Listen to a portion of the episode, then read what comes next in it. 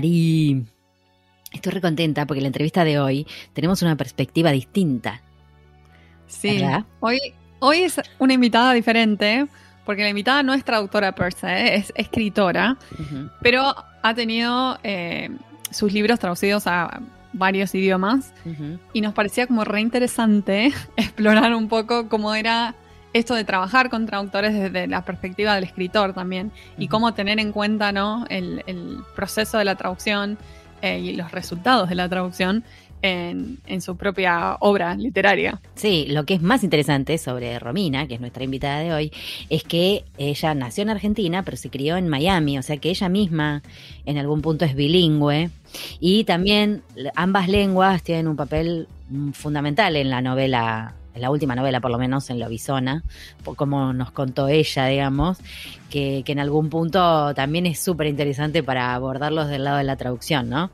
Y sobre Totalmente, yo cuando leí Lobizona, les cuento a los, a, los podcasts escucha, que cuando leí Lobizona decía, ¿cómo van a traducir esto? Porque tiene muchísimos Spanglish, muchísimo. Claro. Eh, y, y frases en español todo el tiempo y referencias a la cultura Argentina principalmente. Y nada, me, quedé como repensando, me encantaría leerla ahora traducida mm. para ver cómo, cómo han hecho, hecho, eh, hecho ese traspaso Claro, así que bueno, nada, a mí me encantó la entrevista, creo que a todo el mundo le va a encantar la entrevista porque es una perspectiva diferente, poder charlar, no sé si los traductores que trabajan en literatura siempre tienen la posibilidad de charlar con el autor o de hacer una consulta o de, viste, no, de tener algún tipo de... colaborar de alguna forma, claro. Claro, no todos, de hecho hemos tenido traductores acá traductoras también. Eh, no, sé, me, acuerdo de Cristina de Juego de Tronos, o la traductora de Harry Potter, Emma, eh, Gemma, perdón, o incluso Pilar, la traductora de Los Juegos del Hambre, como siempre vimos su, su lugar, ¿no? Su óptica, el de la traductora. Y ahora es otra, ¿no? ¿Qué le pasa al autor? Que incluso es muy gracioso todo lo que va a decir eh, sobre eso, ¿no? Ella como autora, ¿no? Cómo concibió la historia, qué es lo que veía las traducciones, cuando se dio cuenta que había idioma que no entendía. Eso me parece como súper gracioso y me, pongo en su lugar y digo, tiene un poco de razón, porque no debe ser fácil, ¿no? Digo, este, ver eso también y cómo también el público elige este, esa traducción, digo. Y el trabajo de la traductora. Bueno, no sé, a mí me pareció fascinante, me parece una entrevista que está buenísima, que nos permite también ver el otro lado. Sí. Eh, yo les pregunto a los podcast escuchas, quienes nos estén escuchando, si les parece interesante esto de que traigamos eh, escritores y, y, escuchemos la perspectiva del escritor con respecto a las traducciones.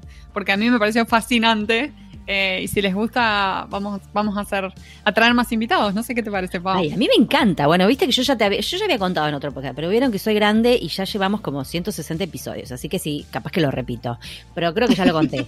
este, hace muchos años yo tenía todos los libros de Federico Andassi, era muy fanática, y lo vi en el gimnasio, o sea, bizarro. Nada, me puse a charlar con el señor, me contó que salía su nuevo libro, bla, bla, bla, y yo le dije que en ese momento estaba estudiando, le dije que me estaba por recibir de traductora, y me dijo que a él le fascinaba el trabajo de los traductores y que siempre recibía preguntas de sus traductores porque, por ejemplo, tiene un libro donde hay letras de tango. Entonces, mm. me dice, ese fue el, más difícil porque, por ejemplo, el traductor de polaco me preguntó no sé cuántas cosas sobre cómo traducir los tangos, las letras. Claro, un tango, tango más argentino que un tango no hay. y encima canción. Eh, bueno, y siempre me quedó eso, ¿no? De, decir, ¿qué, ¿qué pasa? ¿Qué pasa cuando qué sé yo, el, escritor pensó algo y en otro idioma no cuadra o... ¿no? Que hay que ver qué recibe el sí, el tango es tan específico encima. Vos sabés que yo eh, trabajo un videojuego de tango que es de la vida de Carlos Gardel eh, al inglés. Ah. Y claro, ¿cómo traspasas todo esto de la jerga? Este, no, no te sé decir. El lunfardo, ¿cómo haces? Es como, bueno, encontrar equivalencias en el inglés que, que transmitan eso, pero que no se pierde ese encanto, porque es como algo muy particular. es bastante difícil, porque encima los tangos de Gardel son de otra época, o sea que además de pasarlo, tenés que pensar también en qué significaba cada cosa. Sí, tal cual, hay un montón de cosas que, que, tipo, ¿qué? ¿Qué está diciendo acá? Como que tenías que investigar un montón qué era lo que estaba diciendo en español. Era una frase que se usaba sí. hace un montón para referirse a tal cosa. Claro, o sea, tenés que buscar en, el mismo español encima, además de lo que... Ah, no, no, me parece fascinante. Este es un proyecto de transcreación eso, en mi opinión. Total, no, no, no, total. Yo creo que el tema canciones es así, o sea, no... Eh, lo pienso también en, un musical, digo, ¿no? Que se debe hacer algo, así también. Eh, bueno, la cuestión es que el libro de Romina, este último libro, y tiene una saga con otros cuatro que también se ve que ha tenido sus desafíos y, nos pareció súper interesante y la verdad que yo creo, apuesto que les va a encantar esta entrevista y refuerzo la propuesta de Marín de que si les gusta eh, salimos a cazar escritores y preguntarles cómo es su relación con sus traductores. Me encanta, es un nuevo objetivo. Ahora escoqueamos escritores también. va a ser. Así que bueno, pasemos a la entrevista con Romina Garber. Allá vamos.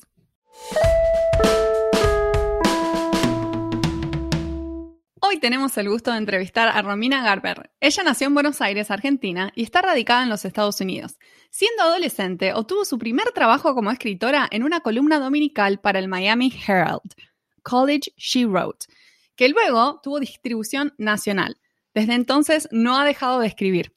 Es graduada de Harvard y virginiana hasta la médula. Y es autora de Lobizona y de la saga Zodíaco. Romina, es un placer que estés con nosotras aquí en Pantuflas. Bienvenida. Bienvenida, bienvenida. Muchas gracias. me encanta esa presentación. Gracias, estuvo buenísima. No, no, me encantó lo de virginiana hasta la médula porque yo también soy Virgo. Siento que, que encuentro como mi tribu por el mundo. Es lo más. Es lo más. Somos vecinas de Zodíaco. Así que nada, eh, muchas, eh, muchas gracias por aceptar la entrevista, por, eh, por, estar acá con nosotras. Mari es fan de tus libros. Yo debo reconocer que todavía no los leí, pero ya voy a ir porque ya estuve leyendo de qué se trata y me, me llamó mucha atención. Em, y bueno, te invitamos también. No te vamos a exigir que te pongas pantuflas porque no sos traductora. Así que si no tenés pantuflas, te dejamos estar igual, ¿no? No tenés, no tenés pantuflas. Ok. Los escritores no escriben con pantuflas, ¿no? En general, o sí. A veces. No, descalzos. Ah, mira, mira qué buena connection con la tierra para escribir. Me gusta, me gusta. y muestra. y muestra sus pies. qué genial. Por eso nomás.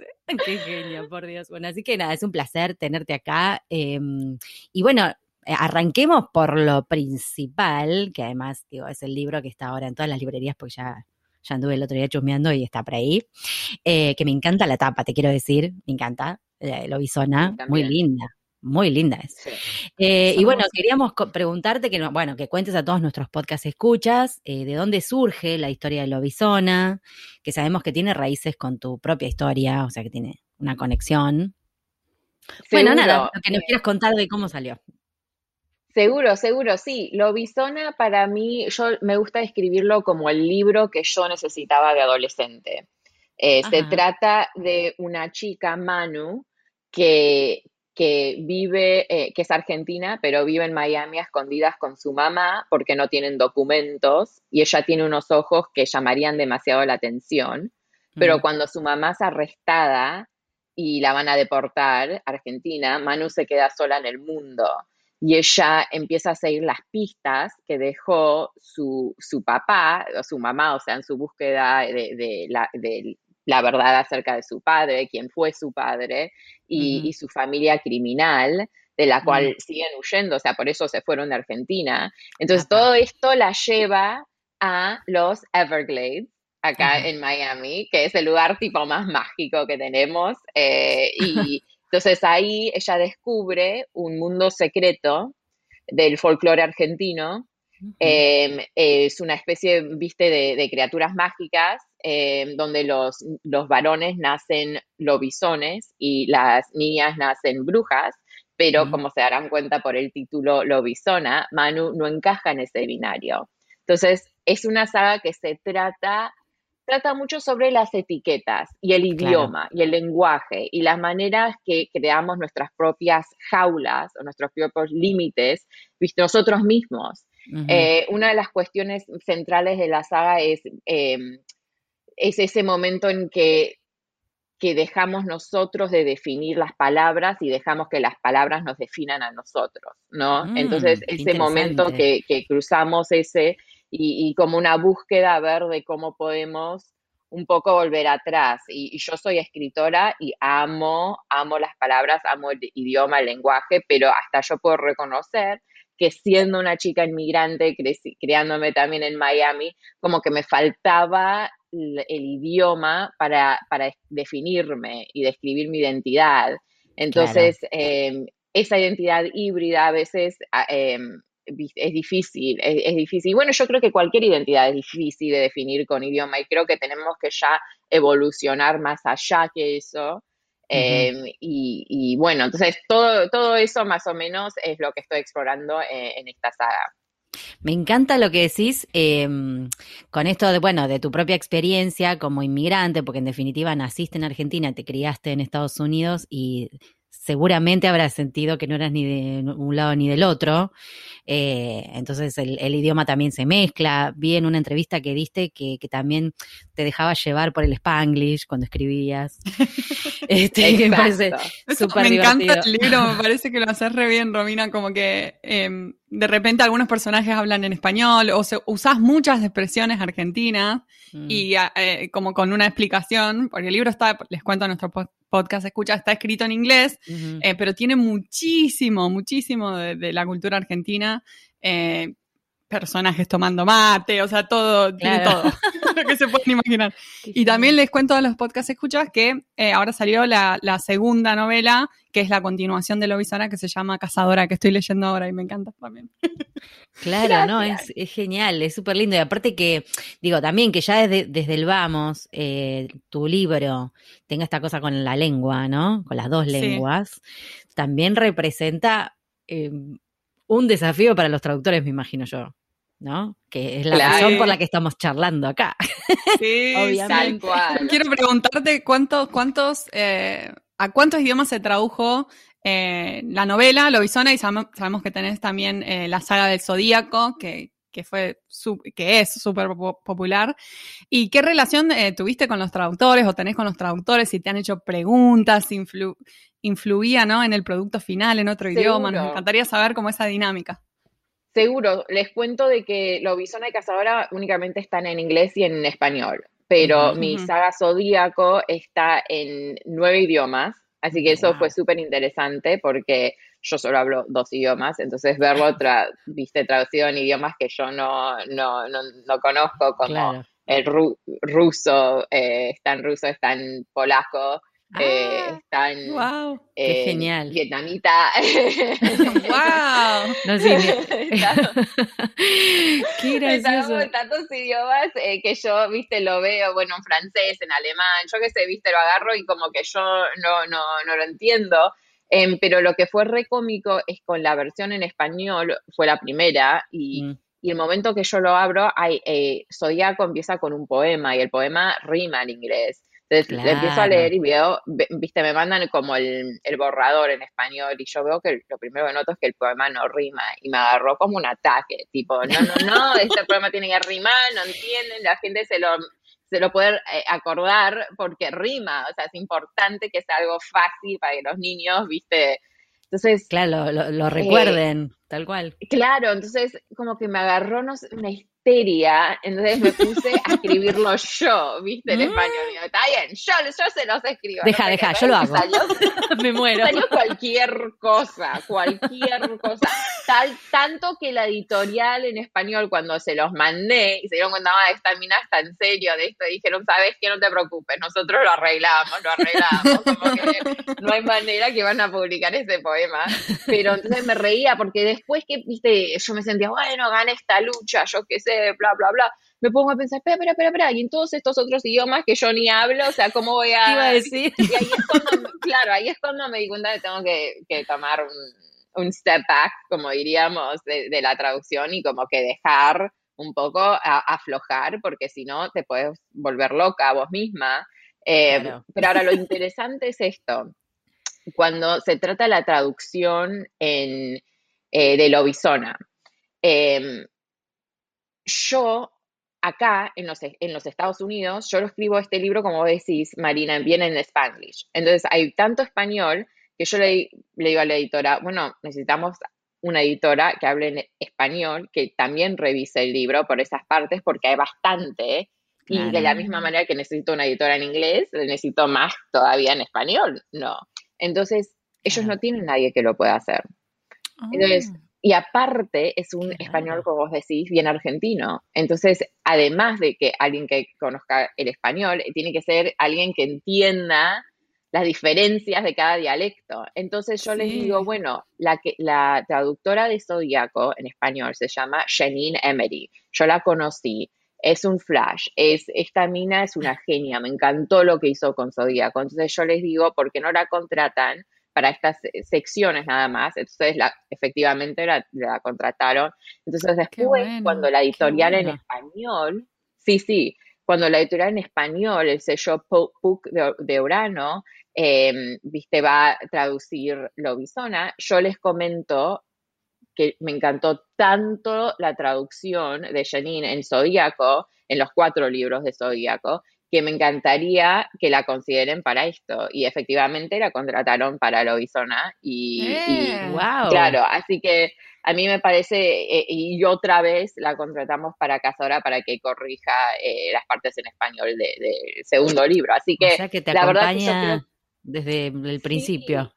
Tu traductora. Sí, estas relaciones son muy importantes. Yo creo que la traductora es sumamente importante. Em, es, es, como que es alguien que vuelve a contar tu historia en, en sus palabras. O sea, es, es, es, un trabajo muy delicado, es una, es, tenés que confiar en esa persona. Y como les decía, yo no, no, conozco los otros idiomas, así que no puedo tener ese mismo tipo de control o relación, pero en este caso es un lujo poder tenerla. Totalmente, sí, es re lindo además, te digo como, no soy traductora literaria, no trabajo con libros, pero me parece como lindo que como autora tengas en cuenta eso, digo, ¿no? De, de que tu voz, si ya te gusta cómo la trasladó esta persona, eh, pedirlo, ¿no? Porque es como vos decís, no vas a poder tener control de todos los idiomas, es imposible, y tu Virgo debe estar sufriendo un montón con eso. Un montón. Pero, un montón, no sé qué ascendente tenés, pero el Virgo debe estar tipo en un rincón así, dándose la cabeza contra la pared. Pero, Virgo, deja ir. Este, pero, mm, claro, por lo menos que que vos puedas decir, a ver, quiero que esto rime, a ver, quiero que esta traductora que ya hizo un trabajo genial siga haciendo esto. Me parece hermoso. Claro. La verdad me parece hermoso. Y mm, bueno, esto que contaste, ya contaste lo del poema, ¿no? Pero después había, creo que en, el libro también hay datos interesantes que tienen que ver con nuestro país, con Argentina y costumbres, ¿no? Esto que decía Marín, que, que hay un personaje que toma mate, bueno, para el mate ya, ya es medio conocido, pero eh, ¿te acordás de algún ejemplo concreto que haya costado adaptar en algún idioma o, o que por ahí viste la, te llegó alguna pregunta del traductor y, era cultural, digamos, o, complicado? Lo cómico que decís de, mate fue que en inglés, em, viste, es esa cuestión de cómo lo van a leer, porque lo van a leer como mate, eh, claro, tenés razón. Entonces me decían como de ponerlo en itálica, pero yo eso me daba no sé qué, porque yo me yo pensaba esta narrativa, o sea, la narrativa es de Manu, e, ella lo está narrando. Y Manu no, no lo vería así a mate, ella lo vería como mate esta palabra, no como mate. Entonces como que no pude hacerlo, no, no, es como que el alma no me permitió hacerlo. Tenés razón. Entonces, esto, esto y ahora lo contrario más o menos me surgió en español. Para mí fue muy interesante la traducción en el sentido de que algo que sí surgió tiene que ver con lo argentino, que es el mm. español del libro. Entonces, cuando se trató de la traducción eh, con la editorial, ellos me decían de cambiar todo a un español neutro. No. Y a mí me molestó, porque yo dije, si yo peleé tanto en inglés porque me permitan el español y el español argentino en sí. No puedo de repente, viste, resignarme al cualquier español que me quieran asignar acá. Entonces yo dije, no, para mí es muy importante. Entonces ellos me explicaron de que íbamos a, a, recibir mucha resistencia de lectores de otros países y hasta a veces en Argentina también, porque ellos vieron que habían publicado un libro así todo en voceo y que, que era también una traducción y como que no les fue bien. Entonces, como que mm. estaban medio que no sabían si, si la gente, viste, iba, si iba a afectar básicamente las ventas y, todo, y, la comodidad del, lector. O sea, claro. entonces, pero yo a la vez, aunque entiendo eso, me daba que no podía, o sea, el lector latino que entiende estas cosas no iba a leer una historia, no iba a parecerle una historia auténtica, viste, si leía un, un español. Entonces, al fin, el compromiso que, con el cual estoy muy feliz es que todo el español que ya estaba en la versión en inglés permanece así con voceo, igual como está escrito.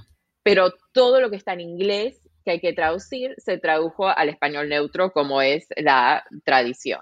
Que a mí me pareció ah. buena, buen compromiso porque había tanto español en la versión inglés y creo que ahí es cuando me di cuenta cuánto español había, porque todos comentan de cuánto voceo hay en la versión en español y me río porque todo ese voceo es... Ya venía de antes.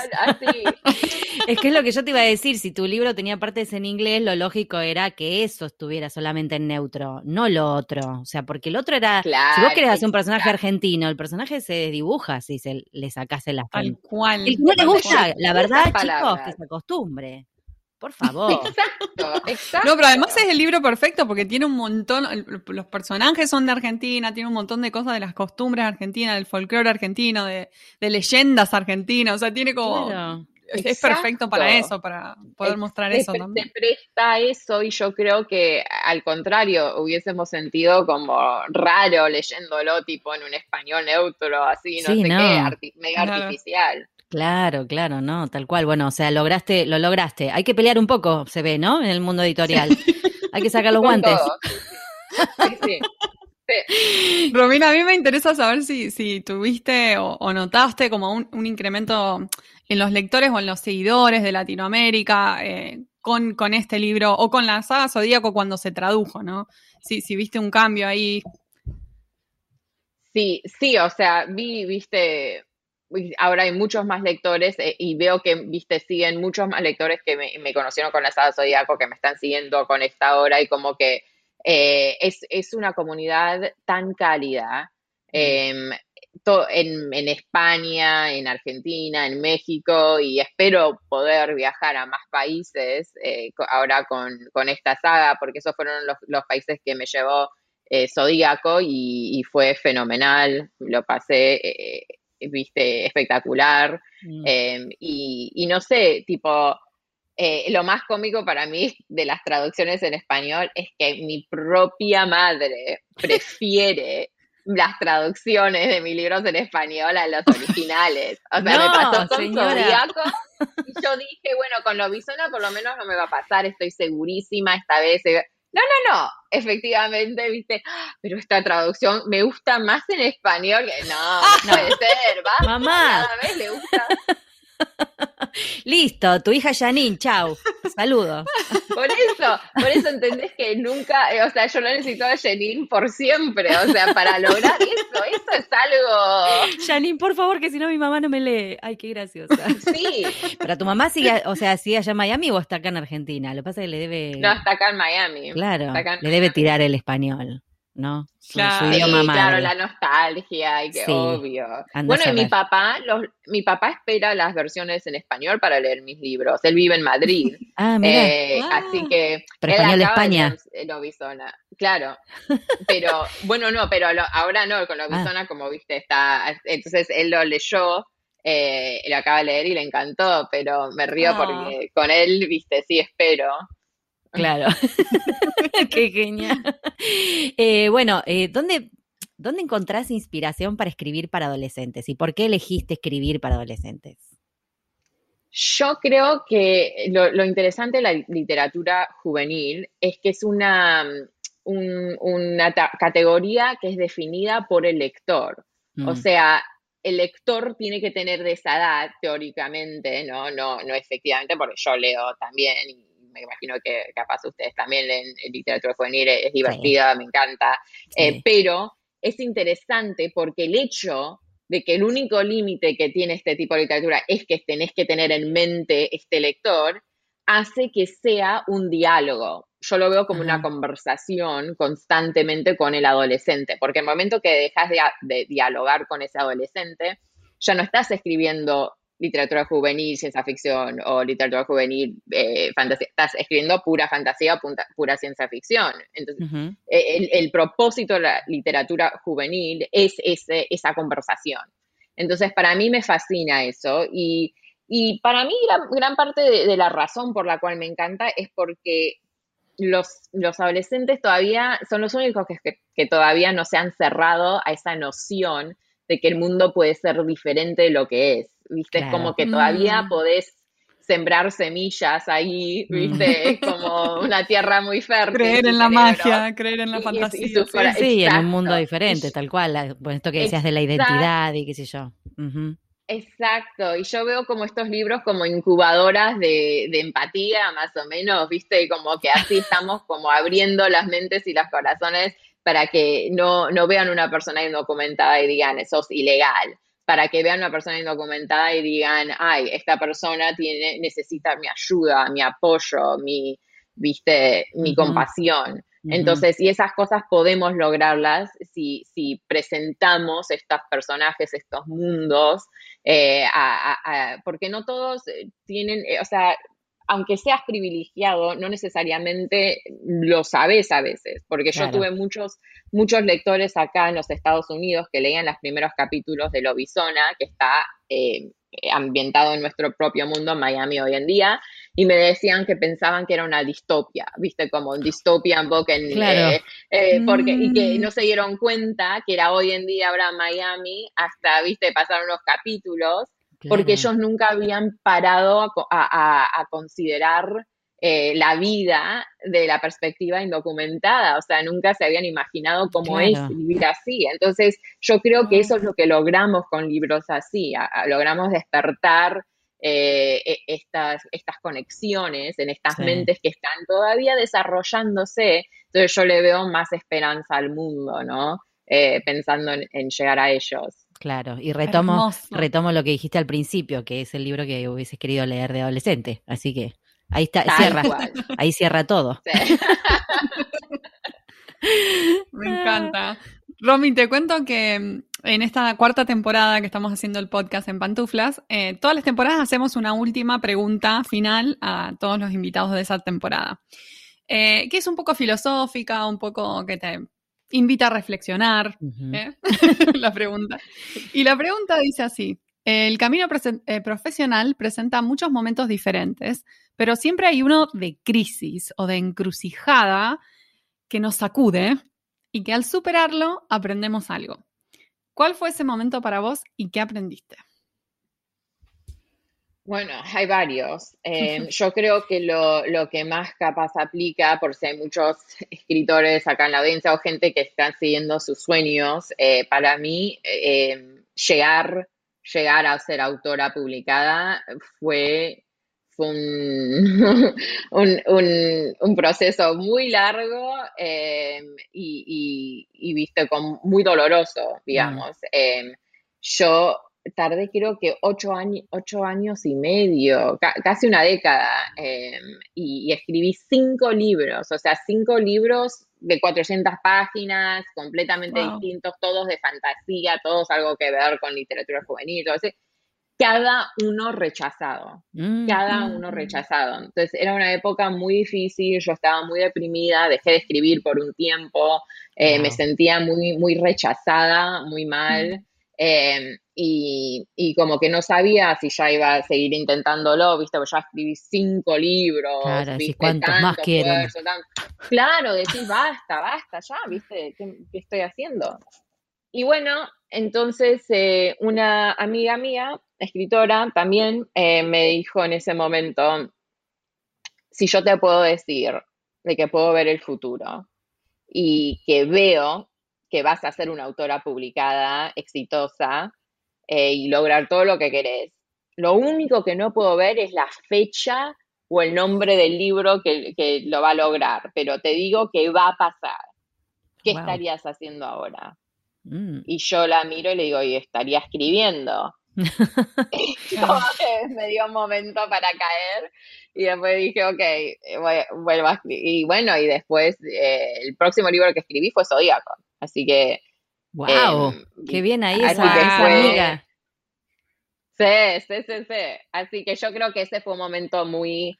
Em, que me definió mucho y es más, viste, Ro en la saga Zodíaco Mm. Eh, tiene que lograr algo y, cada vez se cae y se tiene que volver a levantar y se cae y tiene, que, y tiene que confiar en sí misma porque nadie más confía en su palabra. Y creo que eso un poco reflejó lo que yo estuve viviendo. Hiciste catarsis. Como que lo único que sacas de eso, claro, y lo único, la lección que sacas de eso es de confiar en vos mismo. O sea, sea lo que sea que estás tratando de lograr, Mm, vos conoces tu historia, vos conoces lo que tenés para compartir con el mundo y nadie más puede conocer lo que es o entenderlo menos vos. Así que si vos te das por vencido, eso nunca va a llegar al mundo. Entonces tenés que seguir, eh, ¿cómo se dice? Seguir trabajando, intentando, eh, luchando. Eh, me encanta. Qué bueno. me gusta lo que decís también de trabajar para tu yo del futuro, ¿no? Como si esto es lo que querés lograr, ¿qué tenés que estar haciendo hoy para llegar a ese camino? Porque si uno se rinde, no llegas más, claro, tenés que seguir apostando a eso que querés. Tal es cual. Muy, es un muy lindo mensaje además, sobre todo porque escribís para adolescentes y el tema del manejo de la frustración es todo un desafío, ¿no? También a esa edad. Tal cual. Para muchos chicos. Sí. Este, así que fundamental. Ay, qué lindo, me encantó, me encantó esta entrevista. Tengo que salir a comprarlo Bisona que no la leí todavía. gracias. Me encantó todo, Romy. también me encantó. Muchas, gracias. por sumarte. Mandale saludos, por favor, especiales a Janine, este, tu traductora, y a tu mamá también, que la lee, ¿no? Que le encanta. este, y bueno, que sigan esos éxitos, que sigan saliendo todos tus, tus libros publicados y, que sigas disfrutando de esto. Un placer, la verdad. Gracias, Romy. Gracias, muchas, muchas gracias. Les aprecio mucho esta oportunidad y bueno, espero volver a hablar en el futuro. Esperemos, seguro, te vamos a seguir. Un beso gigante.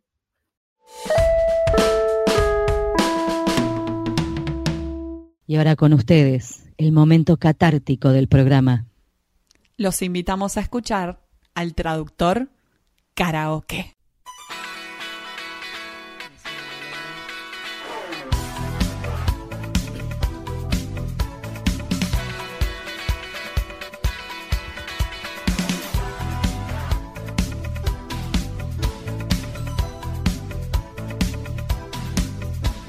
I want a new client today. I was happy and proud of myself until I received the first mail. And this is what the client said It's Rush. They say that it's Rush. There's no time, no. It's a real translation crisis. Why do they want this so quickly? It makes no sense now. I translated the project in time. I couldn't eat or sleep, but it's fine. I'm sure this was a one time thing. And then another project arrives. What? Whoa, it's, it's Rush! Rush! They say that it's Rush. Do they just like to torture me? What's this all about? A sleepless night oh, waits for me a translation crisis. Este fue un nuevo episodio de En Pantuflas, patrocinado por nuestro amigo fiel, MemoQ. Si sos tan fan de MemoQ como nosotras, aprovecha el 45% de descuento exclusivo para podcast escuchas. Anota este código, CAM-pantuflas45. Podés encontrar todos los episodios del podcast en nuestra página en guiondelmediopantuflas.com y suscribirte para escucharlos apenas salen en iTunes, Spotify y Google Podcast. Prohibí su reproducción en la Argentina, en Los Ángeles, Marilyn Manson, Paola, Buenos Aires, pantuflas al virus.